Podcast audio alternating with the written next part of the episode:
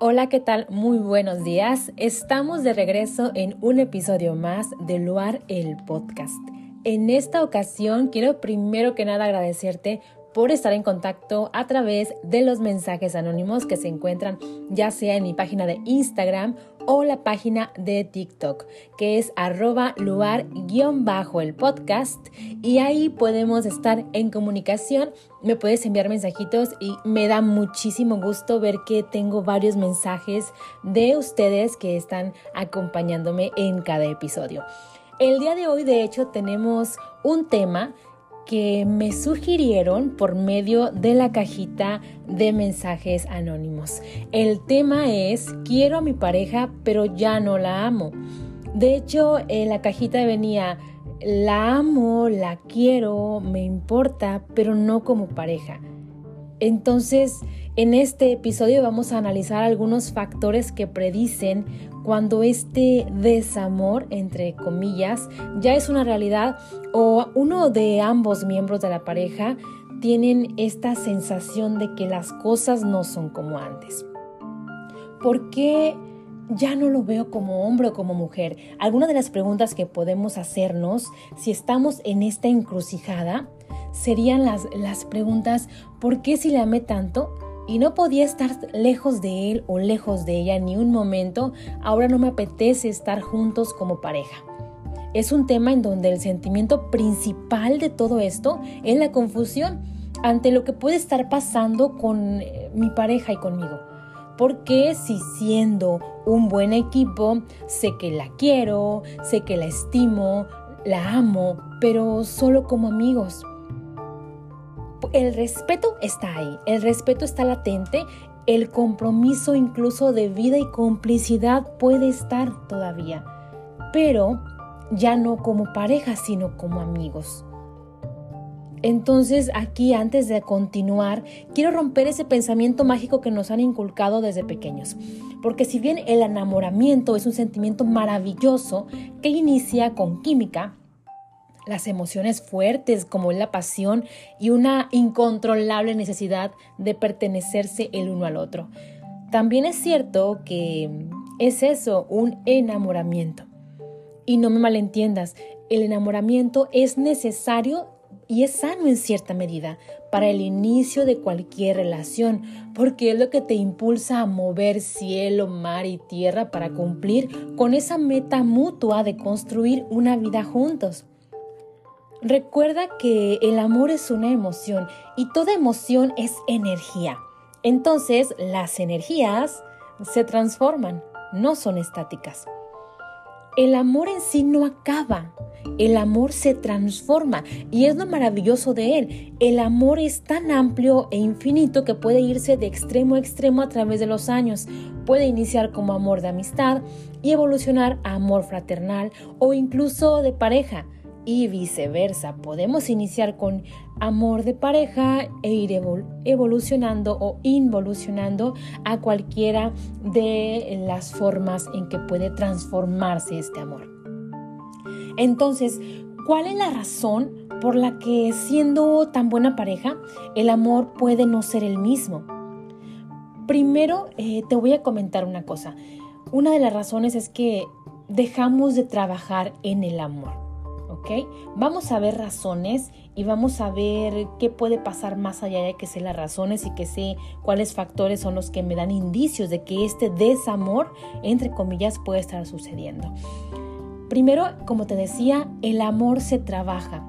Y sí, o sea, se trabaja, pero no como un trabajo agobiante y por necesidad, como que no mm, tengo que hacerlo, sino como un trabajo que se hace por amor, una, un trabajo que se hace por construir, desde una, un sentimiento genuino de cuidado y de aprecio. Entonces, como todo árbol, ¿verdad? La analogía del árbol, el árbol se tiene que regar, cuidar, poner eh, el abono correcto, suficiente y el mejor de su clase para que crezca. Pero si no se cuida, no se procura, ese árbol simplemente muere. Eh, en segundo lugar, el ego se puede interponer en el camino. ¿ok? Una de las razones es que mis necesidades pesan más que las de mi pareja. Y no estoy diciendo que las de mi pareja sean más importantes, sino que ambos tenemos necesidades. Y si dejamos de ver la necesidad que también tiene mi pareja, es un ser humano con todas sus carencias, con todas sus heridas de infancia, con todas las situaciones que trae cargando en su mochila personal. Entonces, si dejo de ver eso por ver lo mío, ahí yo ya me estoy dejando de preocupar, de, de cuidar esa relación que tenemos. Otro punto importantísimo que les quiero comentar es la salud mental. Recuerda que son dos personas completamente diferentes eh, siendo una, no siendo una, sino trabajando juntos. Entonces, si una de las partes no tiene una correcta salud mental, una sana salud mental, pues obviamente afecta la dinámica en la relación. Si hay heridas no tratadas, traumas no trabajados, va a repercutir totalmente en la pareja. Otro punto sería cuando la pareja ya no es prioridad en tu vida. Cuando sobrepones compromisos laborales, familiares, de amigos sobre tu pareja ahí nos lleva al siguiente punto, cuando no incluimos planes de pareja en el día o en la semana. Sé que conforme pasan los años y si tienes una relación y me estás escuchando, una relación de varios años, cuando ya, ya te casaste o te juntaste con tu pareja y tienes hijos posiblemente, o aunque no tengas hijos, eh, esa rutina puede ir acelerando el declive de la relación. Entonces, es importante incluir planes de pareja juntos. Evitar que la rutina familiar y la laboral nos absorban. Es muy fácil que nos absorban estas rutinas de día. Un punto súper importante es que dejamos de vernos como conquista y tomamos por sentado esos pequeños detalles. ¿Sí? Porque si no nos vemos como conquista, aquí te va. O sea, si no nos vemos como conquista, si no nos vemos como pareja, estamos tomando otro rol diferente. ¿Sabes? Si por ejemplo, este voy a un ejemplo muy latente que ocurre en muchas situaciones. Si tú tienes una pareja con la que tienes hijos y resulta de que tal vez tú como mujer, eh, tu pareja comienza a actuar como un hijo más.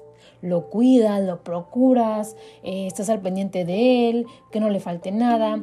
Y con todas estas cargas que implica el ser madre de unos hijos, aún así el esposo se llegase a comportar de una manera inmadura, ocupa el rol de hijo.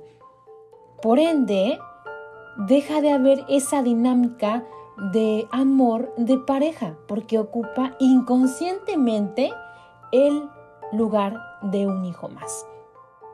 Que atiendes, que cuidas, que amas, sin embargo, se vuelve un amor fraterno. ¿Por qué? Porque esa pues ese lugar de pareja ya no es, ya no está.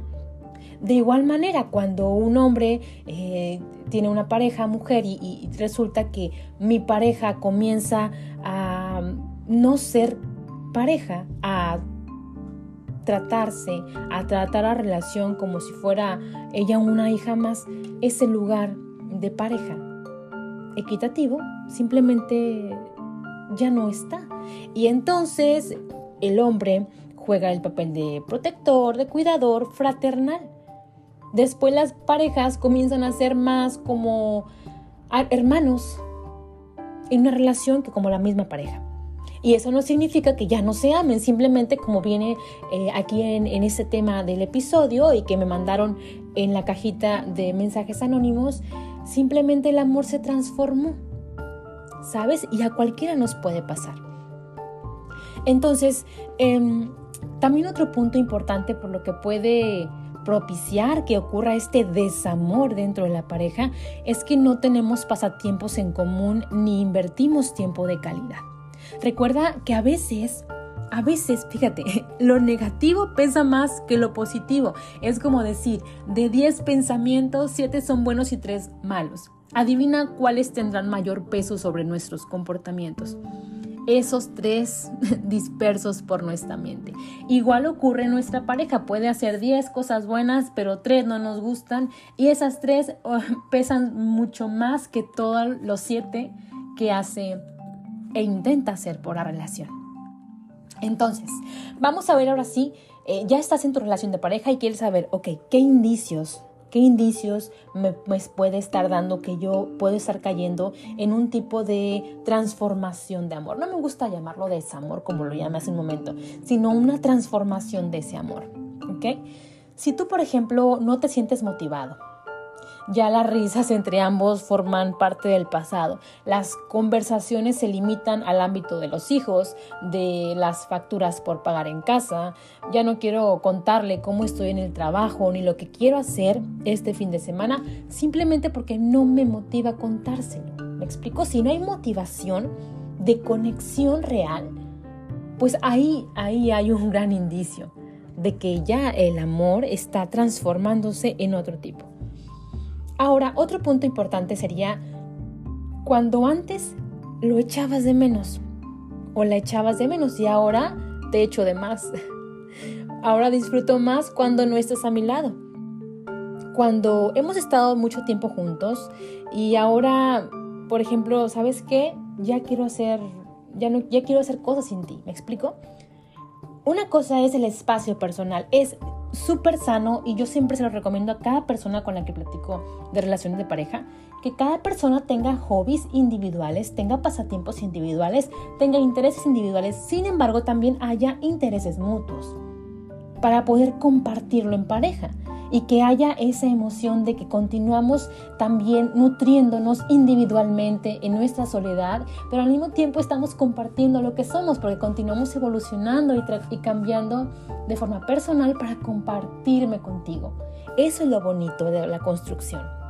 Entonces, cuando ya simplemente ocurre que hay tiempo para estar juntos y sabes que prefiero estar solo, entonces ahí ya ocurre una situación donde hay que tomar atención sobre si quiero o no estar con esta persona.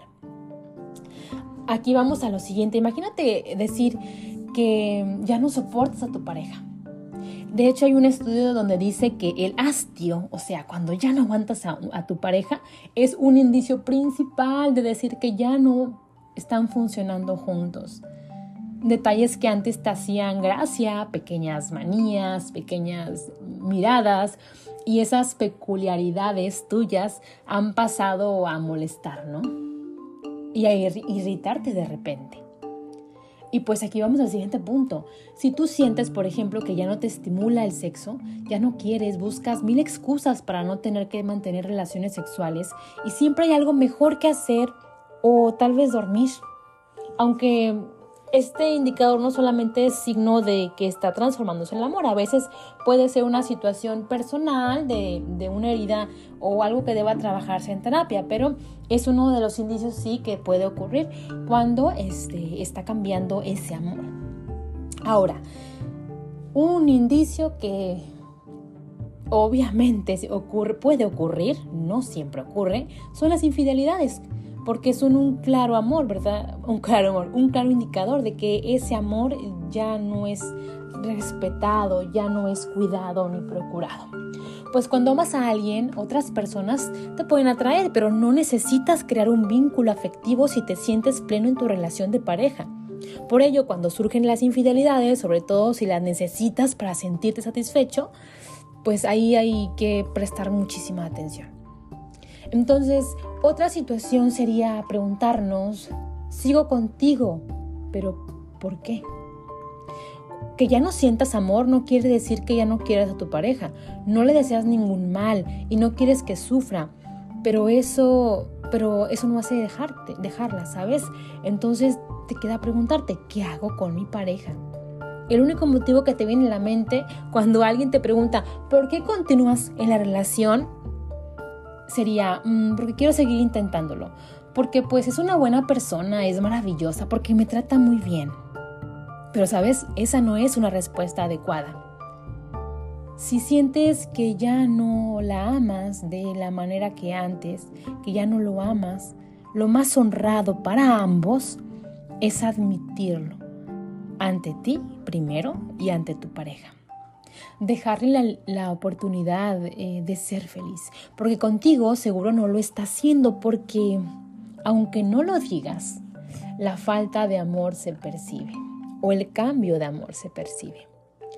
Como dice el doctor Elmer Huerta, Son muchas las personas que no aman a su pareja o que sienten que no las aman lo suficiente y en lugar de comunicárselo de forma abierta comienzan a buscar motivos o pretextos para alejarse y terminar la relación.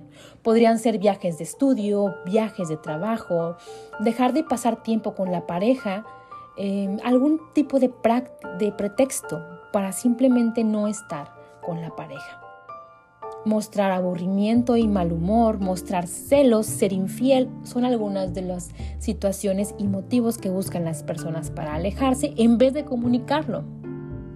A veces tratan de conseguir el fin de una relación por agotamiento. Esta situación es lamentable porque acaba dañando el recuerdo de los buenos momentos.